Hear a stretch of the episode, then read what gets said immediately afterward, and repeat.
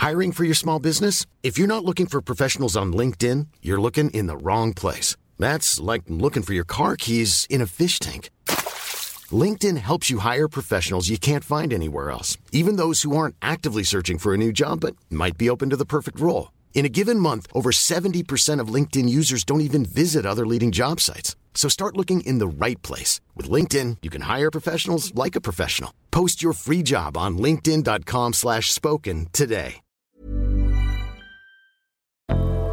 Salut Avant de monter à bord pour votre épisode de Programme B, un mot sur notre sponsor. C'est un podcast qui s'appelle Tracer la route, proposé par les passes de télépéage Ulysse. Tracer la route, ce sont les aventures de femmes et d'hommes en voiture. Comment ces trajets, ces voyages leur ont permis de sortir du quotidien d'eux-mêmes et de tracer une nouvelle voie. Dans le deuxième épisode, par exemple, Jean revisite ses souvenirs de banquette arrière dans la 4L familiale. En un quart d'heure, il fait revivre toute une époque, celle des années 70 et des vacances populaires où il fallait partir de nuit pour aller en Bretagne et où pour les enfants l'été prenait des allures de ruée vers l'or. Partir, ça s'apprend, dit Jean, et il a bien raison. D'ailleurs, il est devenu enseignant et il en a fait une règle de vie pour lui et pour ses élèves. Pour découvrir son récit, filez donc écouter Tracer la route, disponible sur toutes les plateformes. Ça fait réaliser que ce n'est pas la destination qui compte, mais le voyage, que chaque étape nous enrichit et façonne la voie qui nous ressemble. Bonne route vers votre épisode.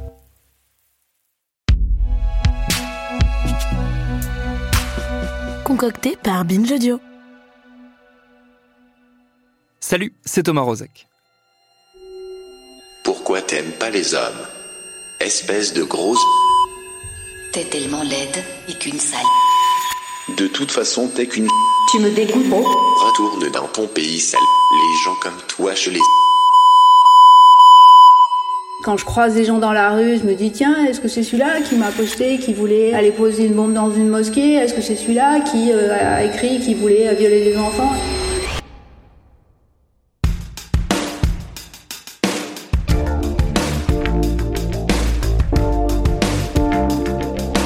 Le rôle de modérateur ou de modératrice sur Internet est un des plus ingrats qu'il soit. C'est aussi un des plus essentiels et un des plus méconnus. Pour cet épisode et le suivant, on va tenter de comprendre ce que ces vigies du web, souvent anonymes, ont dans la tête. C'est Lucie Ronfaux qui est aux commandes de ce reportage en deux parties réalisé par Elisa Grenet et baptisé La solitude du modo. Bienvenue dans Programme B.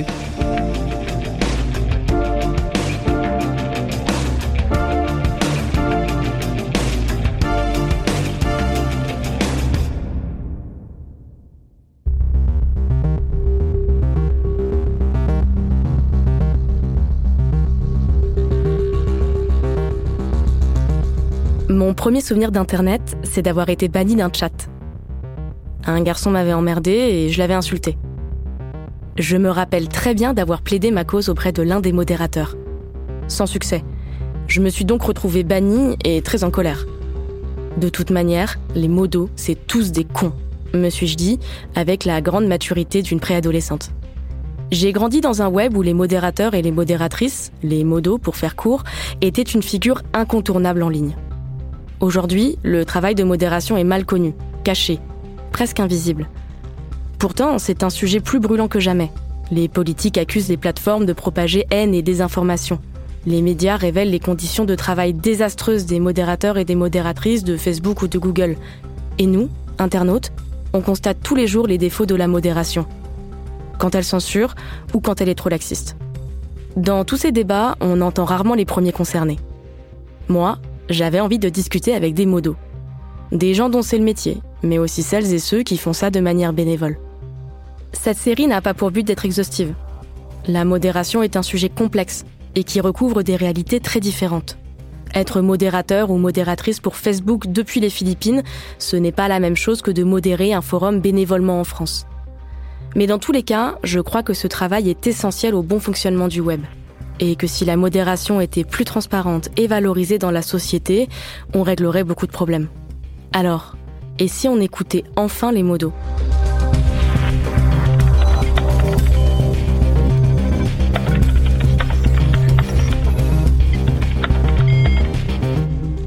Je m'appelle Valérie et je suis modératrice pour une entreprise de modération depuis 2000.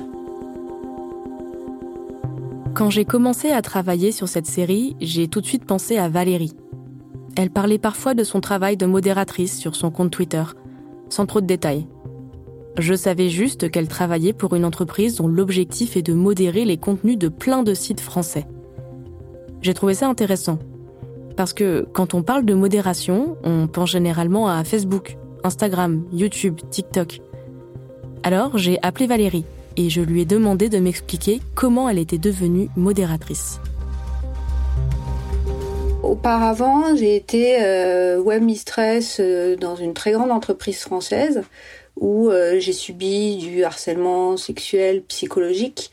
J'ai été forcée, j'ai été poussée à la démission, dans l'incapacité de les poursuivre parce que parce qu'ils étaient beaucoup trop puissants face à moi. Donc suite à ça, j'ai développé euh, euh, des profondes angoisses, etc.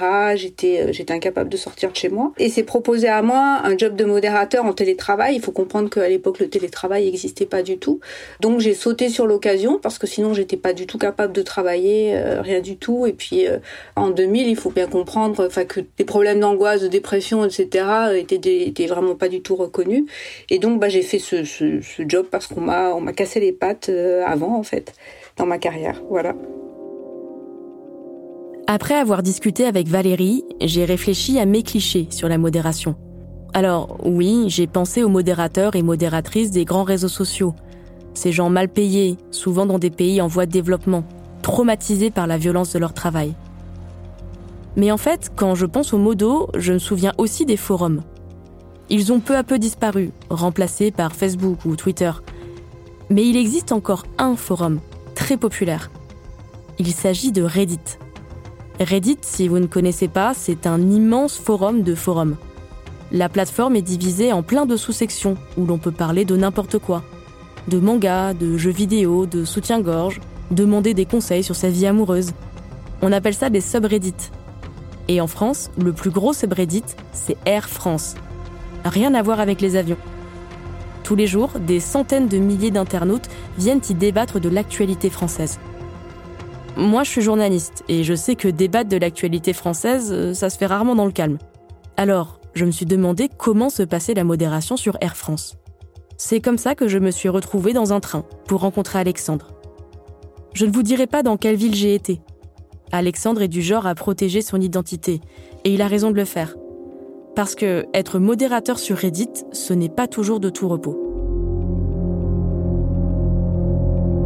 Donc euh, bonjour, je m'appelle Alexandre. Donc euh, je suis réditeur depuis maintenant 2012 et euh, je suis ma, première expérience de modérateur, ça doit remonter à à 4 ans, c'était un tout petit truc et en fait, je me suis je me suis amusé du contenu qu'il y avait sur Air France depuis 4 5 ans et, sur la dernière vague de recrutement, je me suis dit bah pourquoi pas, la communauté est sympa, j'ai un peu de temps à passer, pourquoi pas participer à la modération J'ai toujours été super proactif actif dans toutes les communautés auxquelles j'ai participé. Air France, euh, je trouvais que l'ambiance générale du sub était bonne et que euh, je me rendais pas compte du travail de modération qu'il y avait pour avoir un truc aussi enfin aussi sain c'est c'est pas aussi sain que certains le voudraient hein, on, en est conscient mais je pense que euh, se rendent pas compte du boulot qu'il y a derrière tous les jours tout le temps quoi Impossible de parler modération sans parler de cyberharcèlement. Depuis quelques mois, je suis le travail de Pauline Armange. Elle est autrice féministe. En 2020, elle a publié l'essai Moi les hommes, je les déteste. À cause de ça, elle a subi une grave campagne de cyberharcèlement misogyne. Un jour, Pauline a publié une story Instagram. Elle expliquait que ça allait mieux, car elle se payait les services d'une modératrice indépendante. Mais c'est quoi une modératrice indépendante? À quoi ça sert? Alors j'ai contacté Pauline. Et puis j'ai pris un autre train pour rencontrer Anaïs, sa modératrice. On s'est installé dans son petit appartement, pas loin de la mer. On a bu un café et au bout d'un moment, je lui ai demandé de m'expliquer ce qu'elle faisait. Je m'appelle Anaïs, j'ai 24 ans, je suis présente sur les réseaux depuis que je sais manier un ordinateur à peu près. Euh, je suis aujourd'hui modératrice féministe en ligne. Alors moi j'ai commencé à modérer pour Pauline euh, par hasard complètement par hasard. Euh, Pauline et moi, on se connaît depuis 5 ans. On est très amis depuis euh, 3 ans maintenant. On se parle quasiment tous les jours. Et à la sortie de son livre Moi les hommes, je les déteste, j'ai beaucoup suivi toute la vague de harcèlement qu'elle a subi. On en a beaucoup parlé toutes les deux. Et un jour, elle m'a dit Anaïs, est-ce que tu peux modérer mes réseaux? Tu, je te donne mes accès, tu regardes les commentaires, tu supprimes ceux qui vont pas, tu bloques les gens, tu signales. Elle m'a dit d'accord, aujourd'hui je veux te payer pour ça parce que si t'es d'accord, je voudrais que tu modères mes réseaux. Parce que euh, du coup, elle, elle ne s'en sortait plus toute seule et elle voulait un soutien, mais pas fait par n'importe qui. Elle voulait quelqu'un qui la connaisse, qui partage ses engagements féministes. Et comme j'étais déjà attentive à ses réseaux, que je la connaissais bien, bah elle m'en a parlé. et ça s'est fait comme ça et j'ai accepté on s'est lancé. Une fois que j'ai commencé à discuter avec Valérie, Alexandre et Anaïs, j'avais plein de questions à leur poser. Mais je ne savais pas trop par où commencer. J'avais du mal à visualiser leurs activités. Du coup, j'ai commencé par le plus simple. En fait, ça veut dire quoi, concrètement, de modérer? Alors le travail de modération, ben, en fait c'est un travail un travail à la chaîne. Donc vous avez euh, en général dans les entreprises professionnelles comme la mienne de modération un outil dédié à la modération, c'est-à-dire que si vous avez on va dire euh, 10 clients, vous n'allez pas modérer sur la plateforme de chaque client en fait. Le flux est, est réceptionné sur une plateforme unique, une plateforme propriétaire qui appartient qui appartient à mon entreprise et donc toute la journée en continu on reçoit de, des flux de commentaires ou d'images, de photos, de, de, vidéos etc qu'on modère voilà. Alors moi je suis sur le, le web depuis 1998-99. Tout de suite, j'ai été, enfin, je suis allée sur des forums féministes et des newsgroups, puisqu'à l'époque c'était les forums et les newsgroups. Et donc j'ai été très très rapidement confrontée. Puis j'allais sur IRC aussi, qui est une sorte de réseau social avant l'heure, si on peut dire. Donc très tôt, j'ai été confrontée à la haine. donc oui, j'avais quand même une, une très vague idée. Et puis puis à l'époque, enfin je les ai toujours, mais j'avais des grandes idées de, de, faire changer les gens. Donc euh, au tout début de, de, ma venue sur Internet, je suis allée sur des forums de néo-nazis pour les faire évoluer, etc. Donc oui, j'ai été très vite confrontée à la haine. Donc oui, je savais déjà ce qu'ils pouvaient avoir. Mais il faut dire qu'à l'époque, quand même, la seule façon que les gens avaient de d'intervenir euh, sur sur les sites de presse, c'est qu'il y avait des forums. Donc par exemple, si vous alliez euh, sur Le Monde, par exemple, si vous vouliez commenter un article, vous pouviez pas le faire en direct, vous pouviez pas le faire de votre Vous le faisiez de votre PC en allant sur le forum dédié, euh, en trouvant le bon sujet, etc. Donc c'était une démarche qui était beaucoup plus longue. Et en fait, ça joue profondément sur la manière dont les gens ont de réagir, parce qu'ils réagissent forcément beaucoup moins à chaud. Donc il y avait euh, beaucoup moins de propos haineux, non pas parce que les gens étaient moins haineux, et il s'agit surtout, j'insiste là-dessus, euh, de pas faire euh, du vieux web un lieu de, de paradis où il n'y avait pas de haine, parce que c'est pas vrai. C'est juste que ce qu'on peut dire, c'est que le fait qu'il y ait beaucoup plus de gens sur le web et que les outils est un peu facilité aussi par l'instantanéité, la, la, réaction à chaud, a fait qu'il y a eu plus de propos haineux. En fait, la modération des commentaires, j'avais aucune idée de comment ça se passait. J'avais aucune idée non plus de de, du nombre de comment du poids de la tâche parce que à, mon avis euh, si un seul modérateur s'y collait euh, il, en aurait pour plusieurs heures par jour je pense à supprimer supprimer les commentaires c'est facile mais il faut le lire avant.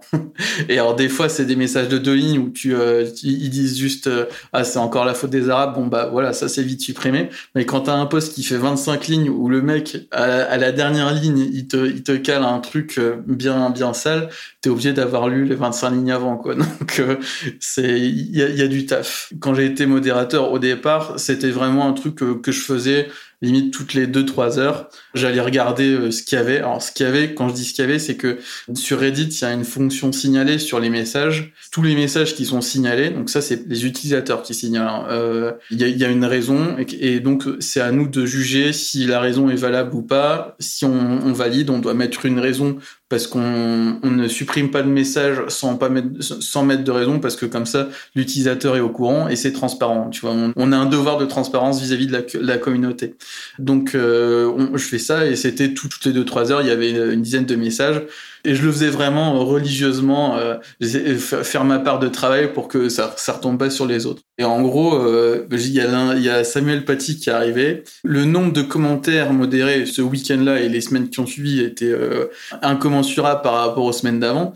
Mais c'est surtout de voir à quel point les gens pouvaient être motivés pour propager la haine ça, ça m'a vraiment, euh, en plus avec les, élections américaines où t'avais tout le monde sur Reddit qui faisait, euh, qui, qui, qui, qui, disait que il y avait des, des fraudes, etc. C'est arrivé à peu près en même temps. Et euh, je j'ai pas visité le panel de modération pendant bien trois semaines, je pense.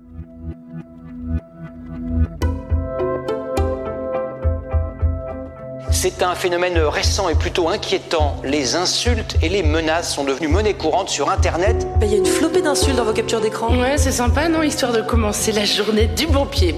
Les gens sur Internet sont agressifs et ne se cachent même plus derrière un pseudonyme dans la plupart des cas. Menaces et méchanceté gratuites. Sur les sites d'actualité ou les réseaux sociaux, les injures sont partout. C'est-à-dire qu'on voit, nous, tous les jours, des gens qui sont dans l'homophobie, dans l'antisémitisme.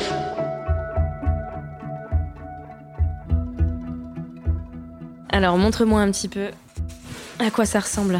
Donc là, c'est mon compte. Et en fait, ici, j'ai accès au compte de Pauline. Donc je commence par regarder ses notifications. Et après, je vais voir ses mentions pour voir si elle a été mentionnée quelque part et ce qui a été dit sur ses mentions. Là, par exemple, j'ai euh, un commentaire qui me dérange. Donc ça me dérange, donc cette personne-là, ce que je vais faire, puisque ça, je ne peux pas le signaler, on sait très bien que ça ne va rien donner, je vais la bloquer directement. Comme ça, elle ne pourra plus avoir accès aux tweets de Pauline, et Pauline ne verra plus non plus ses tweets à elle. Et une fois que j'ai fait Instagram et Twitter, je regarde Facebook, parce que Pauline a une page Facebook pro. Sous sa photo de profil, de temps en temps, par contre, il y a des attaques sur le physique, beaucoup, que là, du coup, je, supprime, je bloque, je signale immédiatement. Et une fois que j'ai fait ça, j'ai fait le tour. Est-ce que c'est pas difficile pour toi de te confronter à cette violence, donc principalement misogyne, vu le, vu le sujet de cette violence? Euh, Encore en plus, c'est une personne que tu connais, c'est ta pote. J'imagine que ça doit pas être facile de passer euh, des heures à, à supprimer des menaces de viol, euh, par exemple. C'est dur et en même temps j'ai beaucoup de recul dessus. C'est vrai que je pense que c'est encore plus dur avec Pauline parce que c'est mon amie dans la vraie vie, donc euh, je tiens à elle, je m'inquiète pour elle, mais j'ai beaucoup de, distance avec ça parce que déjà c'est pas adressé à ma personne, donc ça permet aussi de, mettre de la distance. Et aujourd'hui, je sais aussi que c'est des gens qui se sentent forts derrière un écran, mais qui au final euh, sont petits. Ils sont aussi petits que les mots qu'ils utilisent. Et aujourd'hui, du coup, même si c'est très violent à lire, c'est très dur, j'ai, euh, je pense, pour le moment, le recul nécessaire pour réussir à faire la part des choses et à vraiment m'en détacher et avoir cette façon très clinique. Est-ce que ça te retire pas un peu ta foi en Internet? Parce que tu as commencé par me dire que tu as toujours passé beaucoup de temps sur les communautés en ligne, sur les réseaux. Et là, en fait, tu te confrontes à leur noirceur. Enfin, le, euh, enfin on n'est pas dans des forums sympas, on est vraiment dans, dans, des, dans des réseaux sociaux dans lesquels les femmes n'ont pas le droit d'exister. Ça te déprime pas un peu dans, dans ta consommation d'Internet? Ça m'a déprimée. Euh, j'ai eu euh, un moment où j'ai eu envie de me retirer de tous les réseaux parce que, parce que j'en pouvais plus. Être une femme sur les réseaux, j'en pouvais plus. C'était, fatigant en fait. Et je pense que ça a été ce moment-là où j'ai fait un peu mon burn-out féministe, où je me disais, euh, oui, le féminisme, c'est bien, maintenant je suis ouverte à tout ça, mais du coup, je le vois. Et en fait, comme je le vois, j'en souffre. Et c'est vrai que du coup, sur les réseaux, j'ai eu un moment un peu de, dégoût et de rejet, de me dire, je veux, je veux pas faire partie de tout ça. Je veux pas être dedans, je veux pas le voir, je veux pas l'entendre, j'en veux plus. Et pour contrecarrer ça, j'ai créé mes petites bulles sur les réseaux. Aujourd'hui, euh, j'ai un Twitter, euh, pourtant Twitter, voilà, c'est réputé pour être euh, virulent, très toxique, tout ça, mais j'ai un Twitter qui est très engagé, très féministe, mais aussi très bisounours, où ça s'envoie des photos de, de, chats et de petits animaux mignons tout le temps. J'ai créé vraiment mes petites bulles sur les réseaux, où du coup, quand j'y vais, pour moi, c'est vraiment des moments de détente. Et donc, c'est ce genre de bulles que tu veux créer pour d'autres personnes? C'est ça, exactement. Je veux qu'elles puissent se, créer leur propre petite bulle et être sûr qu'il n'y ait rien qui les fasse éclater.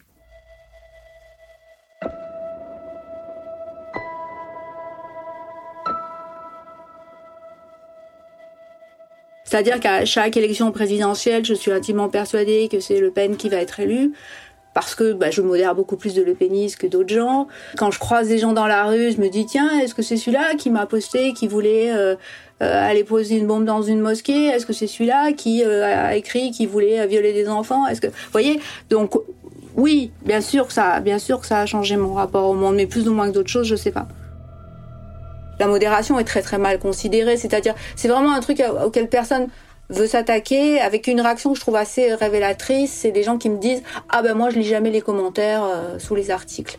Ben, je crois que c'est vraiment le ça marque bien ce qu'est la modération à l'heure actuelle. C'est comme si euh, y avait des, ordures plein les rues et puis que les gens détournaient le regard en disant moi je regarde pas. Et je m'intéresse pas à comment on pourrait enlever ces ordures. Bah là, c'est un, c'est un petit peu la même chose en fait. C'est que les gens voudraient que ce soit propre, mais ils veulent pas s'intéresser. Puis surtout, ils s'intéressent pas vraiment à qui fait le travail et que que les entreprises payent des clopinettes, des gens payés, euh, mal payés à l'autre bout du monde pour modérer nos saloperies, ça, ça n'intéresse personne.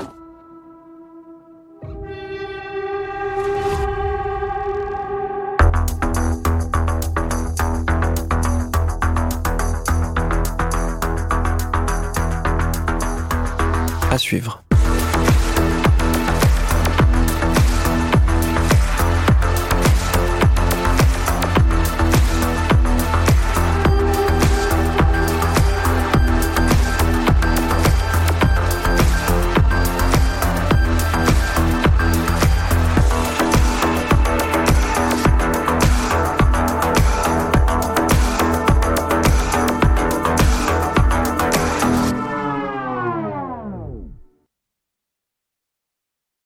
Paris Hilton, Alizé, Justin Bieber, Samina Seri, Geneviève de Fontenay. Oui, ok, vous les connaissez, mais est-ce que vous les connaissez vraiment Vraiment? Bien souvent, on croit savoir deux, trois trucs sur ces personnes, mais en fait, leurs histoires sont bien plus complexes qu'on veut bien nous faire croire. Avec des vies faites de drames, de traversées du désert, de peine et même de trahison. Oui, même de trahison. Tout ça, vous le découvrirez en écoutant Connaissez-vous l'histoire sur toutes les plateformes.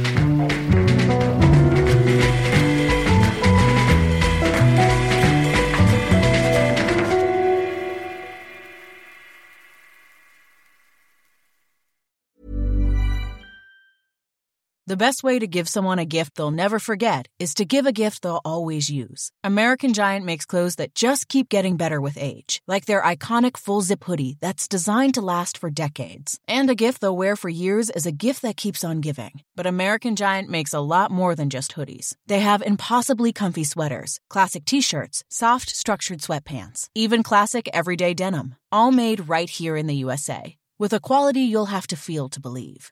Be a gift giving giant this holiday season at American Giant.com and get 20% off your first order when you use code GratefulAG23. That's 20% off your first order at American Giant.com, promo code GratefulAG23.